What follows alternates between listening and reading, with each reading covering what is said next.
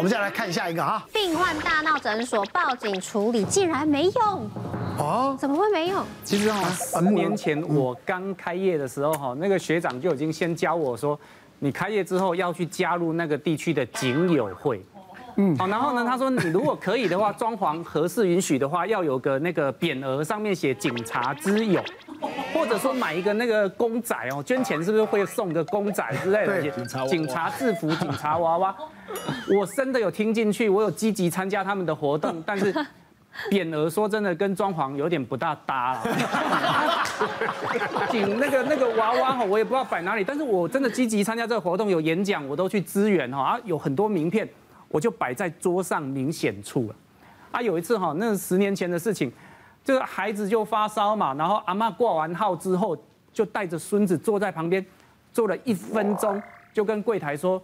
哎啊！我孙子发烧，怎么看病要等这么久？他阿妈就把他孙子拉着进来，推开门就说：“哎，你们的心垮。”啊，我就说阿妈，哎，这名单上你前面还有六七个，有三四个也是发烧呢，真的没办法给你先看呐。哦，那阿妈越吵越大声，然后说什么你没有医德啦，别人不争取是他们放弃自己的权益啦，有发烧一定要争取先看呐。哦，愈吵愈大声，本身就律师的 样子。很丢豆，觉得病人在我面前要等着看病，他也愣住了，他也不知道怎么办，他也在看我怎么处理啦。啊，我暗示他说我桌上有一些名片，他也当作没看到，我就真的只好报警了啦。啊，报警吼，来了两个警察，速度还算快哦。阿妈，你出来这里，你出来这里，就把他叫出去了。可是阿妈的声音还是很大声啊，我当然就趁着这个时间。赶快把这个看病的，赶快先把它看完处理掉，啊，越大声越大声，我想说警察会不会罩不住？哦，好险，声音慢慢的就转小声了。嗯，啊，这个病人看完，我想说等一下结果是怎么样？警察进来，陈医师处理完了，没有问题了，那我就放一放放下心了嘛。嗯，我跟那个阿嬷协调的结果哈，哎，你帮他先看一下好了。这样，我我哎，这个哎。哇靠！还有一堆人等着是我在看啊！我叫你来是希望你帮我安抚他一下。他说：“陈医师，你体谅我们一下。”嘿，阿嬷哦，讲不通，也不理我们是警察，然后我也不可能把他上铐带回警察局做个笔录。对，他说：“阿伯，你得给我个面子啊，给他看。他其实对我来讲有台阶下，对外面的病人有交代就好了啊。我我其实说真的，我也觉得。哎，警察真的很为难啊！你真的上铐给他带回去，等一下他的儿子、孙女啊什么的，又跑去乱，也是很辛苦啦。我呀，有时候真的没办法，碰到这种这种阿嬷带孙子的了，那真的啊，孙啊秀苗苗，对不对？医师分两种啊，哎，一种的是马上立即可以判断处理的，他的专业是。第二种医师本身一毕业就是二十五岁起跳，是啊，所以很多社会历练他没接触到，所以他。不懂得怎么样如何现场排除，那因为警察也是一样，是分两种。你运气好像乌龟过门槛啊，你一翻两瞪眼，你也讲你运气好，毕了业跟着师傅是对的，哇，那你今天处理任何事情一帆风顺。我在中山分局七十六年，在中山分局的时候啊。我们辖区里面那个酒醉很多啊，是啊，啊那个打架的也很多啊，每天流血。以前中山分局我念出来几个比较有名的啦，倒掉的啦，哦，福泉医院还在斗尾三年没了哦，还过了追溯期了，庆生医院斗的，对对啊马差不跌的，啊。能够给倒的，为什么中山区这个倒的，他医院没给走，医医生其实讲真的，你会在值那个那个急诊室里面的医生都很年轻呐，所以很多年轻的医生在那边都不知所措，该怎么办呢？那你如果碰到好的前辈，像我们的前辈运气，我算运气好，跟到那种年纪长一点的，哎，开玩笑，一一九通报的，不管是路倒、跌倒、喝酒醉的，送到医院去，你要看着他，一查他身份，如果没带身份证，你要在那边等，如果他是个通缉要犯，还是刚杀杀的人，还是一个要那个有犯案子的人呢？所以你必须不能让他离开。这是一个责任性嘛？你要把他身份都查清楚，通知他家人到现场。是，如果没有家人到现场，你还是要用你另外通知社会局来现场协助医师嘛？那你如果碰到另外一种，因为我们以前值班哦很辛苦的，二十四小时，一个大备差，一个小备差，大的备差十二个小时处理外面的事，小的备差十二个小时在里面写文书。所以你碰到外面的备差的时候，十二个小时啊啊！我刚现在十一个小时了，我碰到一个入岛的啊，心上比一体的，没有身份证。关我什么事情？我关我屁股。我那我时间快到了，我我请进好班了。对啊，哎哎哎，一心火速下工，王给他等一下下一班来，他自动会再跟你联系。他下了班屁股一拍，闪了回家睡觉了。嗯嗯。他下一班来医院打来警察局说，哎呀，你们怎么还没来？说来什么？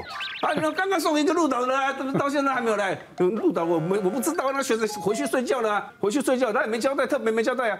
那个醒来那个。那个在里面医院吊点滴吊掉，砰拔掉跑掉了，一毛钱也不付啊！还有的假装装醉啊，躺在那个的床上啊吊吊点滴啊，哎，大腿有个摸里去啊！哦呦，这这时候伸进去啊，那护士哎也不敢哀叫，也不敢叫啊。一次两次就是固定这个人时间，这都这个时间喝完酒就来这个诊所，就来吃那个护士的卡，卡油的。我那学长说，哇，来这就叫搞定，来来来，哎，现在过了哈，这三十年前的哈。哎哎，我看咖啡色咖啡色的那个真的酒精啊，那个百分百的酒精啊，你加一点嘛，再看更看需要个。鼻子一捏，把它灌进去啊，一口都吐了，哦，马上醒来，不到五秒钟，装的啊，五秒钟马上醒来，身份证一查，他不是叫他太太来带走啊，哎，从来不敢不敢到再到那个医院去啊。那我实习医师嘛，哦，在急诊，哦，每次看那个来闹的都都吓得半死，你知道吗？然后警察来就没事，为什么？他们有公权力。我们来闹，像像有一个有一直就有一个病人，他叫大象，每次来打吗啡，他就很大一只嘛。他说背后都叫他大象，那实际上就是说我们很苦恼，因为他根本就不应该一直老是，可是他应该是成瘾了。但他我猜他虽然每个礼拜来，每个礼拜碰碰碰到不同的医生嘛，那不同医生就都都只好忍忍耐帮他打。但是我相信他还有去别的医院，他恐怕天天都都在打，都在打，轮流轮着医院。管的。他有时候就是稍微慢一点点哦，他就开始那个，后来哦就就就后来有一次碰到一个护理师，他就很厉害，他他知道这个人就是那个又来闹的，他偷偷到里面去打电话，警察很快就来，来就直接勒住他，你干嘛？你怎么又来这边干嘛？吓吓了就逃了。可是我猜他跑到别家去了，所以这这种嘛，这时候那时候我觉得哇，好神哦。其实现在警察相对保守很多，对，像我自现在就遇到那种职业病患，他专门来勒索诊所的，我们就有遇过哈，这种我我也是我们当那种医美诊所法律顾问嘛，来做个双眼皮，做一做他就说，哎，他做的不好，他要求赔偿。做个双眼皮多少钱？几万块而已。他要赔多少钱？一百多万。哦。那医生怎么可能给？他说很简单啊，你不给，每天就站在这个诊所外面挂一个牌子，无良医生。哦。然后你如果病患要进去，他就跟他打招呼，哎，我头发底底下垮哦，你看一下。舆论啊。你看把我割成这样子。对，然后整个第一个病患不敢来嘛，他没生意了嘛。第二个连要进去上班的护士或是上班的人员，他都会害怕说，哎。突然吓你一下，嗯，啊，医生不堪其扰啊，啊，最后怎么办？先叫警察嘛，你就在一直在我门口，这样子也妨碍我做生意，那警察能做什么？妨碍社会秩序维护法抓去罚个几千块啊，啊，反正我的几口狼火力发的，我也不怕你啊，嗯，还是每天站在那边啊，那这个医生到最后怎么办？要不要妥协付他一百多万？结果最后医生就来问我们说，他真的没辙，还不知道怎么办。我们说我们只有一招啦，各口气呀。一直告他啦，大家只好天天一直走法院了。是是，他这个医生也是赌一口气啊，先来告公然侮辱，然后警局做笔录，做完地检署做笔录，再来告他强制罪，也一样，警局做笔录，地检署做笔录，再来告他民事赔偿，就一路我们告了七八个诉讼，让他变成一个月，如果不是在那边站岗，就是在法院站岗。啊，到最后就慢慢没来，因为他也会觉得不好嘛，就是我站岗，你也跟我赌气，你也不赔钱，可是我自己也麻烦，而且。检察官开庭就说：“哎，你这个人现在已经六件在我手上了，啊，你每次去站他就来告你嘛，你再继续这样弄，我也真的只能把你羁押了，预防禁忌先把你关起来。哎，这个人就真的好啦，找下一组了嘛。其实像我是在急诊，我十几年了之后，其实现在这个社会的氛围就是大家越来越怕事嘛，嗯，然后就是各自管管好自己。可是这个对在基层第一线的人来说，不管是警察或是医生，其实都还蛮辛苦的啦。”因为病人还是会来啊，病人还是会来闹啊，嗯，对啊。然后像我们急诊，就是其实急诊是所有的医师里面最容易被病患，不管是言语威胁或是真的动手。你看我那么快哦，我被病人这十几年至少打过十几二十次。真的啊，真的真的。哇，你还你还这么帅，不容易啊。真的真的真的去告的也只有一件而已啦。为什么？因为其实老实说，有时候你你其实你就在当斑马，很忙啊，其实很忙啊。然后你说好报案。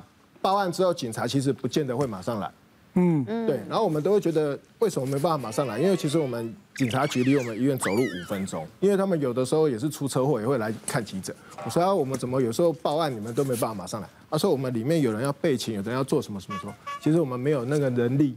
然后其实可以的话，我们就尽快尽早来了，要不然也没办法。对。然后像我们后来就是有那个警民连线。那警民连线就是，哎，反正病患在闹事的时候，我们桌子下面有一个按钮，按了之后就是警察局就马上马上通通报，但是这个也不会马上来，也不会马上来，我们关系那么差，也不是，我们我们也是有跟他们管话啊，可是还是没办法马上来，就尽可能尽早来嘛。对，然后其实我们之前就遇过一个病人，就是这个病人其实他他其实在那边闹事，就是闹什么？因为他妈妈被菜刀割到，然后我们也是帮他处理。